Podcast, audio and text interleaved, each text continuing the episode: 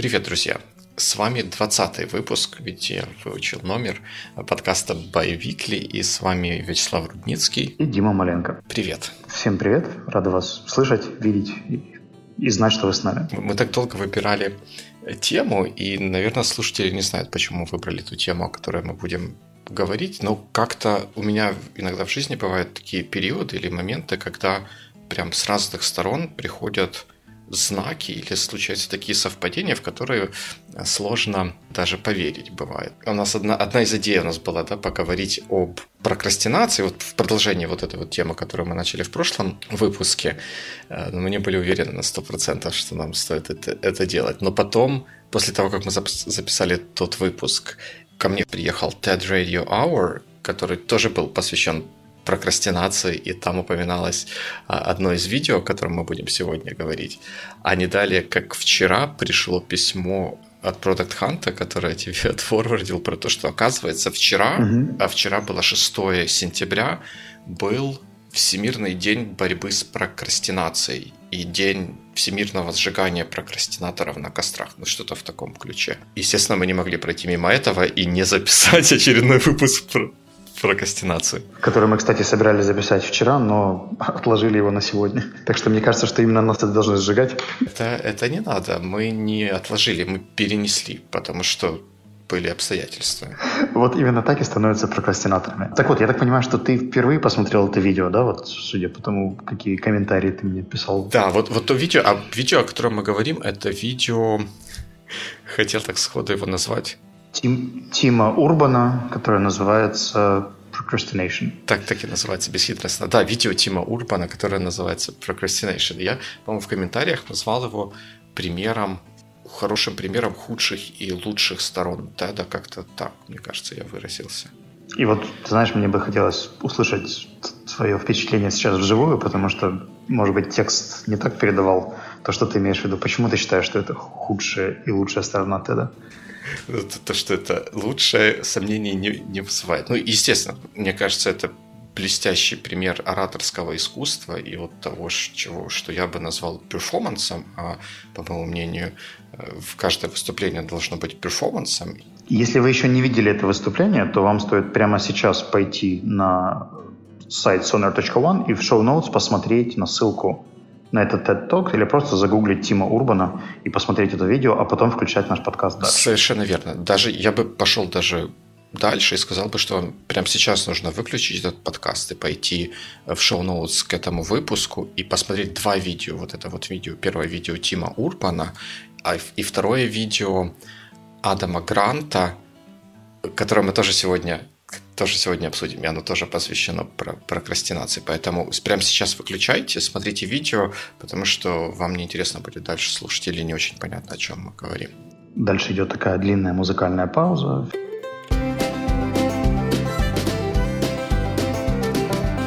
И добро пожаловать назад. Точно. Все, все посмотрели эти видео, и мы продолжаем, вернее, я продолжаю рассказ, почему это худший, лучший пример. Э, лучший блестящий пример ораторского искусства. Как бы спору нет. Поднимается интересная тема. Все 15 минут этого видео пользователи ну, это профессиональная демарта... дем... де... деформация. Слушатели... Деморфация. Слушатели, да. слушатели сидят сосредоточенно, они заинтересованы в том, что происходит. Ну, в общем, замечательно. All, all those good, uh, good things и, и количество просмотров какое-то большое, там в миллионах измеряющееся у этого видео, тому, тому подтверждение. Почему я считаю, что это пример, как бы в том числе и такой вот темной стороны Теда? Это видео 15 минут.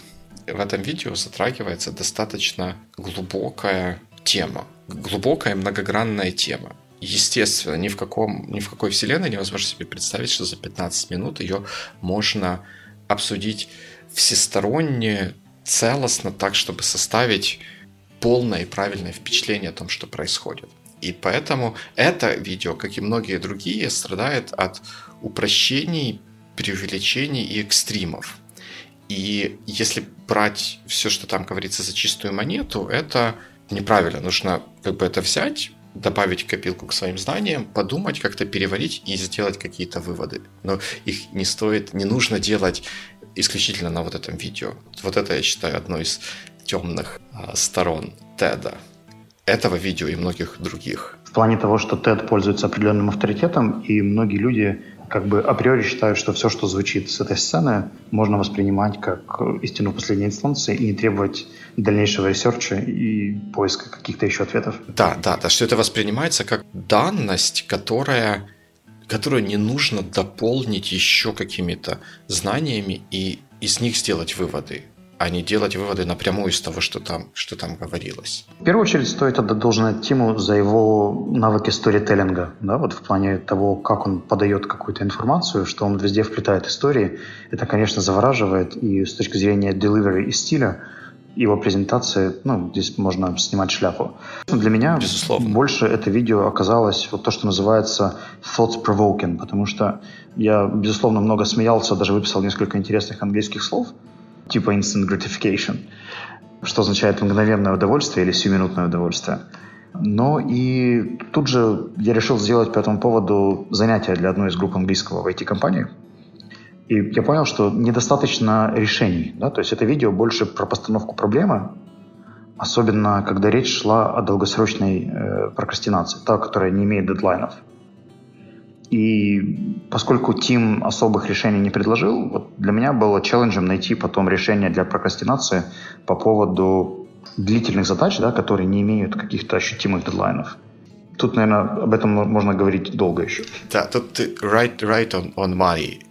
Проблема озвучена в, хорошей, в хорошем стиле. Все может быть, задумались, может быть, как-то почувствовали себя э, хорошо, э, что они не, не зря так весело и, может быть, даже с пользой провели 15 минут, но как бы и что дальше? Это как, как посмотреть мультфильм «Ну, погоди». Здорово, классно, ты рад за тех людей, которые так весело его нарисовали, но что дальше? Ты знаешь, мне кажется, что просто бывают разные типы презентаций, и мы настолько привыкли к тому, что в презентации нам должны предложить какое-то решение или какие-то уникальные данные или, может быть, свое видение, которое поможет нам сделать нашу жизнь проще – Э, что мы совершенно забываем о том, что очень часто те же фильмы, книги и презентации делаются для того, чтобы просто актуализировать проблему, поднять ее и не давать решений. Если рассматривать его только через эту призму, то оно становится вполне себе адекватным и очевидным. Ну, наверное, наверное, да, хотя мне тем не менее кажется, что вот такая вот завершатель, завершающая часть этого видео была несколько вот слабоватой, но не хватало какого-то такого панч, панчлайна. Но это не самая моя большая претензия к этому видео. Ну давай, давай, что же дальше? Как, как мы же говорили, вернее, как я уже сказал, что как бы здорово, 15 минут прошли не зря, мы себя, посмотрев это видео, чувствуем э, хорошо и воодушевленно, и это тоже одна из важных задач э, рассказчика или выступающего, сделать так, чтобы в конце выступления слушатели чувствовали себя хорошо.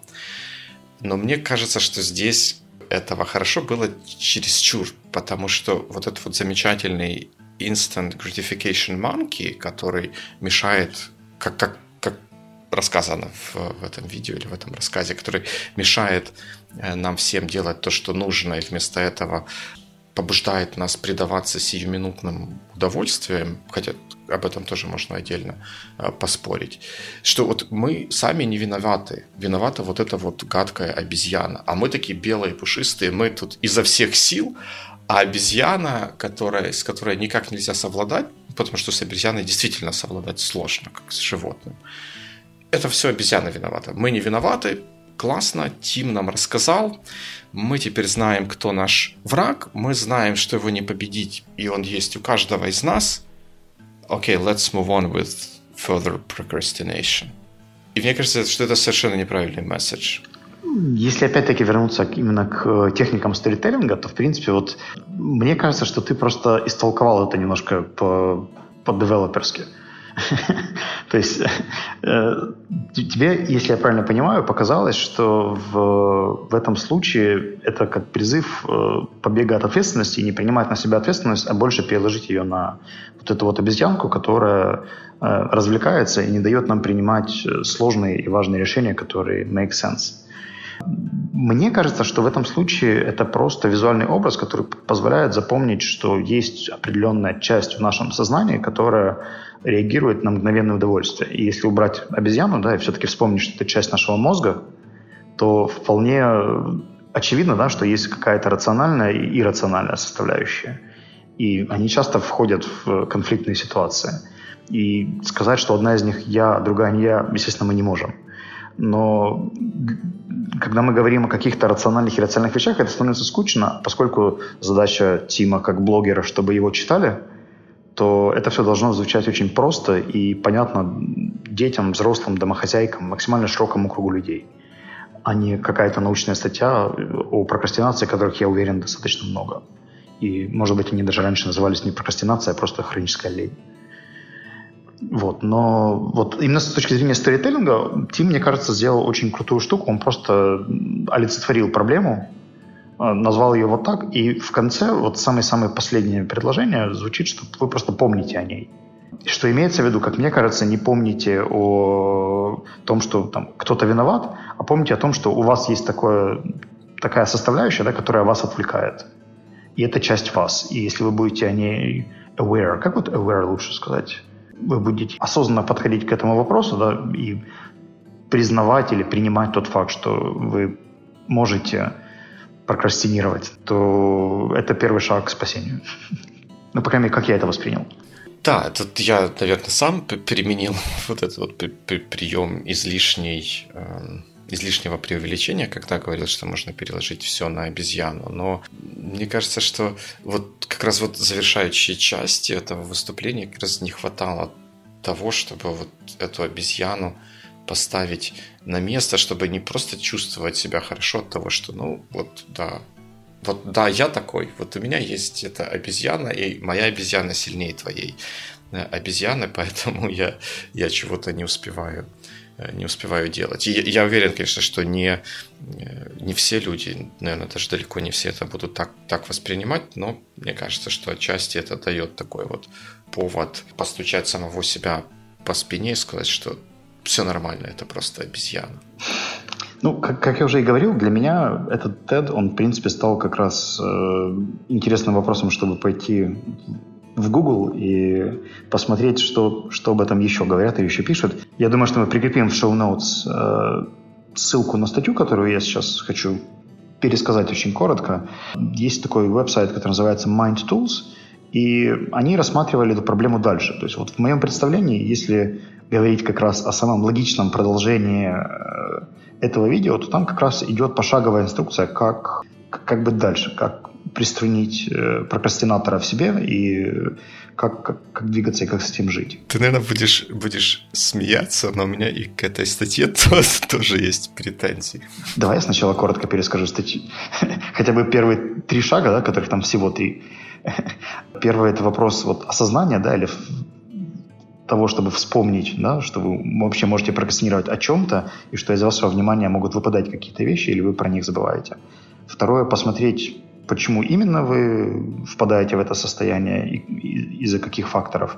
Ну и третье, есть несколько стратегий, исходя из того, какие факторы э, там основные разбирались то, что это может быть неприятно, это вы просто не организованы, у вас слишком много заданий или какой-нибудь перфекционизм у вас присутствует, или просто стыдно что-то делать. Вот. А теперь можно послушать критику статьи. Мне кажется, что как бы идея, посыл статьи, наверное, правильный, но, как мне кажется, она страдает от того, от чего многие статьи подобного уровня обобщения страдают. Те советы или рекомендации, которые выдаются, они настолько обобщенные, что там впору вспомнить капитана очевидность и пройти мимо, не, не понимая, как это по-настоящему использовать. Это вот серии «Как вести здоровый образ жизни?» Осознайте, что вы ведете нездоровый образ жизни, правильно питайтесь, занимайтесь спортом. Окей, что мне нужно делать завтра, чтобы вести здоровый образ жизни? Что, или что значит правильно питайтесь? Вот, и в, в этой статье тоже достаточно много вот таких вот общих фраз, которые непонятно, что означают это вы прокрастинируете, потому что вы не организованный. Организуйте, сделайте приоритизированные списки туду. Как бы, как бы да, но как бы, как бы и нет. То есть от того, что ты читаешь эту статью, до того момента, когда ты реально начнешь делать что-то, чтобы э, стать более организованным меньше тратить время на пустяки, больше времени тратить на полезные, важные вещи. Еще шагов 10 какого-то research а, которому, по большому счету, эта статья не очень помогает. Я с тобой согласен, что она правда очень поверхностна, э, хотя, если ты обращал внимание, там были еще гиперссылки на подстатьи того же MindTools, например, по планированию или постановке целей и так далее, которые, в принципе, наверное, позволяли идти дальше и глубже в research, если это было необходимо. Но мне кажется, что здесь в основном задача даже другая. Когда речь идет о solution, да, или о решении, то э, часто людям не хватает структуры. И вот э, у тебя просто есть очень интересный склад или feature, качество. Э, очень интересное качество, что ты всегда очень по-научному подходишь к решению любой проблемы. Ты ее рассматриваешь с разных сторон, ты всегда находишь самое эффективное, оптимальное решение, ну или, по крайней мере, пытаешься его найти. И дальше путем сначала экспериментов, а потом уже плановой работы подтверждаешь или не спровергаешь какую-то гипотезу. А если говорить вот про менее scholar...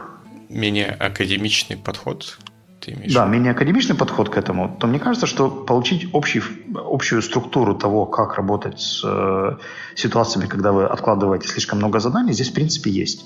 И, естественно, чтобы научиться этому, недостаточно прочитать ни одну статью, ни 10 статей.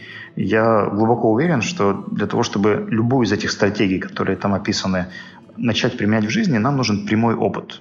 То есть нам нужен человек, который раньше что-то подобное делал, или может этим поделиться, или мы можем к нему прийти и рассказать про свою там, ситуацию, да, а он э, поделится этим прямым опытом, а еще лучше он вместе с нами это сделает.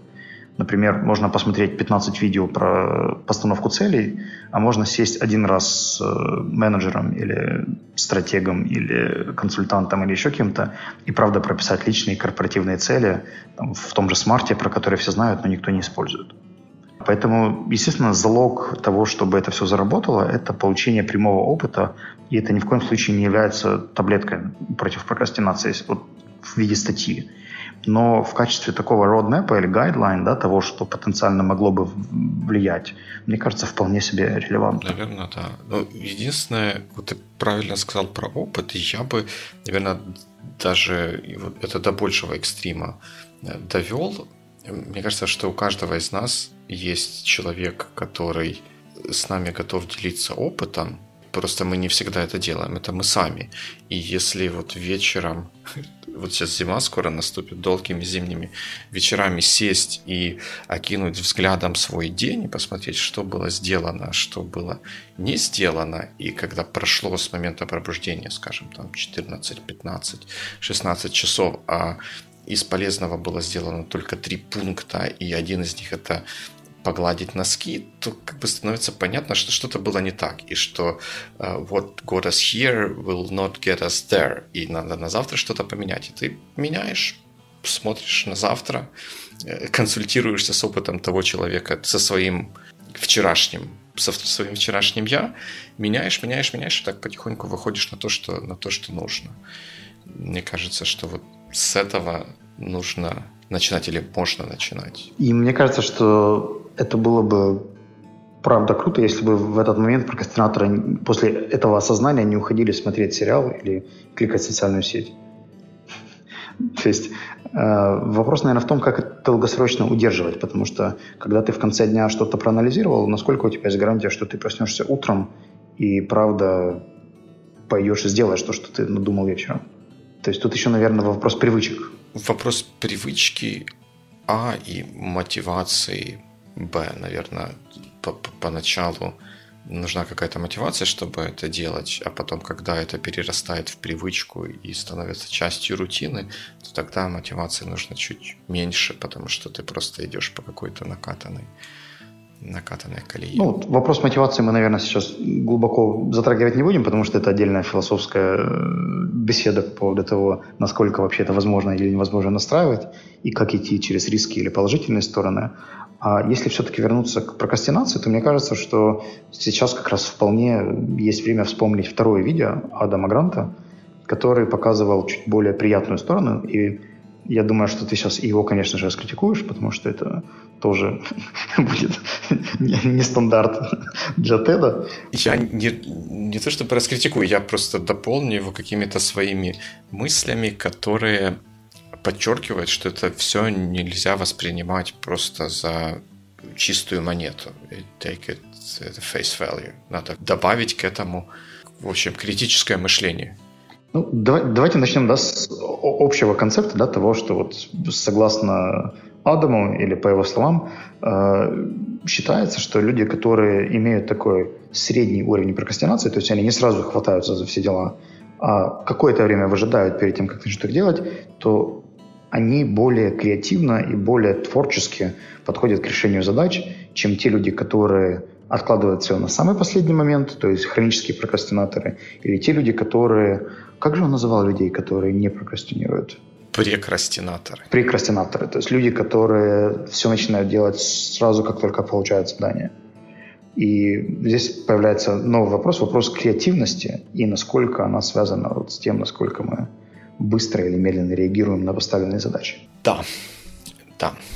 Это тоже замечательное, отличное видео. Я, кстати, не знаю, они как-то координировались с Тимом, и на одном ли это ивенте было, потому что они используют похожую, да где там похожую, одинаковую графику для некоторых элементов, для той же, э, э, как же, Instant Gratification Monkey, для Panic Monster, что они наверняка как-то обменивались информацией друг с другом. Я смотрел этот момент. Дело, дело в том, что Адам выступал позже вот, мне кажется, что вот это видео Адама, оно было больше трибютом. То есть он готовил свою тему, но за несколько, по-моему, то ли месяцев, то ли лет до, до его выпуска выступал как раз Тим, и он решил просто их увязать, потому что в то время его презентация была в тренде как раз.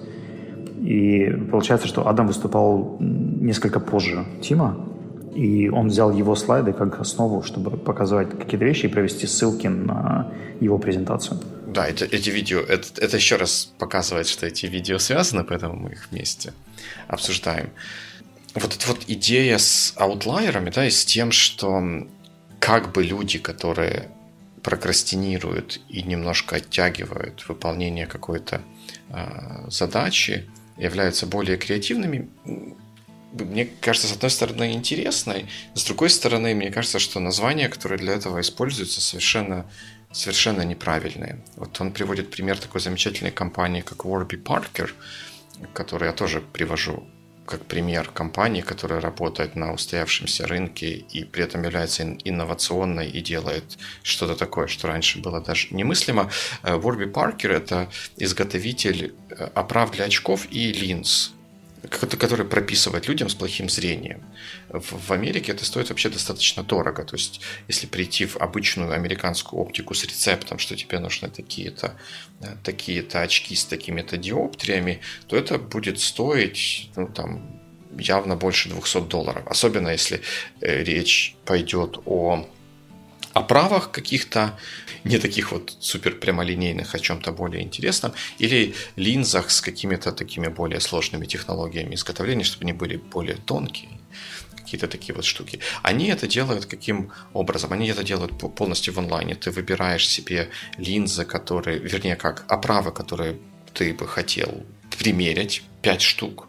Они тебе их присылают, по почте. Ты их меряешь, смотришь, показываешь родственникам, жене, знакомым, детям, кому, кому угодно. Выбираешь те, которые тебе понравилось, складываешь в коробочку, отсылаешь им обратно, присылаешь им по имейлу или как-то еще свой рецепт, и через несколько дней получаешь вот эту оправу с теми линзами, которые у тебя в рецепте, и стоит это что-то очень совсем, совсем недорого. Совершенно другой experience, Э, вот этой вот всей получения вот этих вот линз и как бы в общем замечательная замечательная штука и как говорил Адам, они, эта компания сейчас оценивается больше, чем в миллиард долларов. Я не проверял эту цифру, но давайте поверим, поверим Адаму, что это, что это так и есть. И вот он говорит, что эти ребята э, не полностью погрузились вот этот в свою компанию, в свой стартап, а там как-то прокрастинировали и делали что-то дольше, чем можно было, он в них не инвестировал, и типа вот как плохо, а посмотрите, какие они классные оказались, что хотя и прокрастинаторы, они смогли скреативить компанию на миллиард долларов. Как бы да, Но мы же знаем, что даже в медицине, когда говорят, что вот это помогает, или лекарство какое-то помогает, проводится исследование, берется контрольная группа, которая получает лекарство и которая получает плацебо. И, по, и смотрится, какая разница между этими, э, между этими группами. Действительно ли есть значимый эффект от того, что люди принимают лекарства. А, а здесь у нас такой контрольной группы нет. И мы же не знаем, вдруг, э, если бы эти, эти же самые ребята не прокрастинировали, они бы построили компанию на 5 миллиардов долларов. Не было бы это намного круче, и не было бы ли это антикейсом к тому, что э, немножко попрокрастинировать это хорошо. Хорошо, а давай, может быть, если у тебя есть антикейс, либо кейс схожий в плане нетривиальных задач, которые нужно было решать, причем желательно, чтобы это была задача какого-нибудь предпринимательского характера. И вот, например, кейс, когда бы ты взялся все решать сразу, быстро и по алгоритму, и получил решение намного лучше, чем кто-то другой, либо просто решение, которое легко решило все, что тебе нужно? Я в лучших традициях отвечу, но на другой вопрос. Это как бы вот, вот этот мой, мой упрек или вот эта вот моя критика, она не про месседж, про то, что нужно сразу бежать, бросаться и делать, а про, про утверждение, что априори немножко прокрастинация – это хорошо. И вот, вот вам живой пример, что это хорошо. На самом деле мы не знаем, это э, хорошо или плохо. Вот у них это так, так получилось. Мой упрек в том, что берется какой-то пример, и он необоснованно обобщается, и потом это обобщение растягивается на как бы все, все, весь, все обозримое будущее. Потому что я-то как раз на самом деле сторонник э, вот, вот той идеи, что если есть какая-то задача необычная, новая, э, которая не имеет заранее определенного одного правильного решения, то действительно не стоит за нее браться и сразу с горяча начинать что-то рубить. Можно начать что-то рубить, чтобы собрать какую-то дополнительную информацию, но не выдавать это уже за готовое, за готовое решение. Но в таком случае э, как бы вот такие вот предварительные размышления, сбор информации для того, чтобы решить ту проблему, которая перед нами стоит, я бы не называл прокрастинацией. Это не прокрастинация, это просто такая же работа. Если мы собираемся испечь пирог из дрожжевого теста, то нам это дрожжевое тесто нужно на несколько часов поставить в теплое место, и оно там просто лежит. Мы же называем это прокрастинацией, мы называем это частью процесса.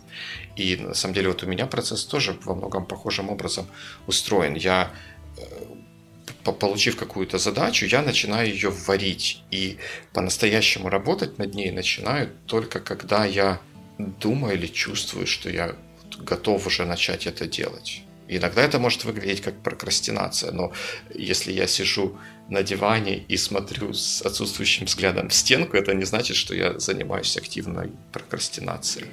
Ну, мне кажется, что опять-таки нам как минимум сложно критиковать Адама, потому что вот пока я тебя слушал, я параллельно посмотрел Forbes, который пишет, что у Адама был сначала первый бестселлер, который назывался Give and Take в York Times, а потом книга Originals, которую он уже публиковал самостоятельно, которая также стала одним из очень серьезных э, моментов, и там, судя вот по описанию Forbes, просто myriad examples, которые иллюстрируют его точку зрения как раз о том, кто такие инноваторы и креативные ребята. Мне кажется, что момент прокрастинации — это далеко не главный поинт его книги. Это он как раз и занимался ресерчем, но просто вот для того конкретного TED Talks, возможно, так получилось, что прокрастинация стала актуальным или интересным словом, в которое можно было завернуть главный месседж Адама в плане креативности и нетривиальных решений. Вот так. Возможно. Возможно. Я, к сожалению, книгу эту еще не успел прочитать. Она у меня уже какое-то время лежит в списке туду или турит, если так можно назвать. И тут мы можем даже устроить такой челлендж или еще что-то, например, там взять месяц на то, чтобы эту книжку прочитать, а потом в каком-то очередном выпуске ее обсудить. Что, ответить на вопрос, что же хотел сказать автор. Ну, почему бы и нет? Можем даже челлендж передать тем, кто нас слушает. Точно. Вы все должны прочитать книжку. а мы ее потом обсудим. И вы, естественно, сможете не согласиться с нашими ревью. Ну, предполагается, что мы, наверное, тоже прочитаем. Хотя мы можем обсуждать и не читаем. Вот, но мы все-таки обещаем прочитать, или как минимум сделать все возможное, чтобы прочитать. Да, мы, мы начинаем читать эту книжку, и в одном из выпусков ее обсудим. Но это уже не как с видео, поэтому когда придет тот выпуск, когда мы ее будем обсуждать, будет хорошо, если вы ее прочитаете. Уже не получится остановиться и прочитать книжку, а потом продолжить слушать. Может быть, получится, но вы пропустите еще несколько выпусков Байвикли. Скорее всего, да. Ну что, я думаю, что хватит прокрастинировать над остальными задачами, которые у нас остались на сегодня. Почему мы же не прокрастинируем, мы занимаемся полезным делом. Да, а еще веселым и легким, поэтому... Ну, наверное, наверное, да. Веселым точно, легким. Не знаю, все равно же какое-то усилие или энергия тратится на то, чтобы сформулировать свои мысли хоть как-то более-менее внятно. И вот мне кажется, что с этой уверенностью и оптимизмом, что мы формулируем мысли внятно и уверенно, мы уверенно скажем всем спасибо. Очень признательны за то, что вы нас слушаете и делитесь своими мыслями.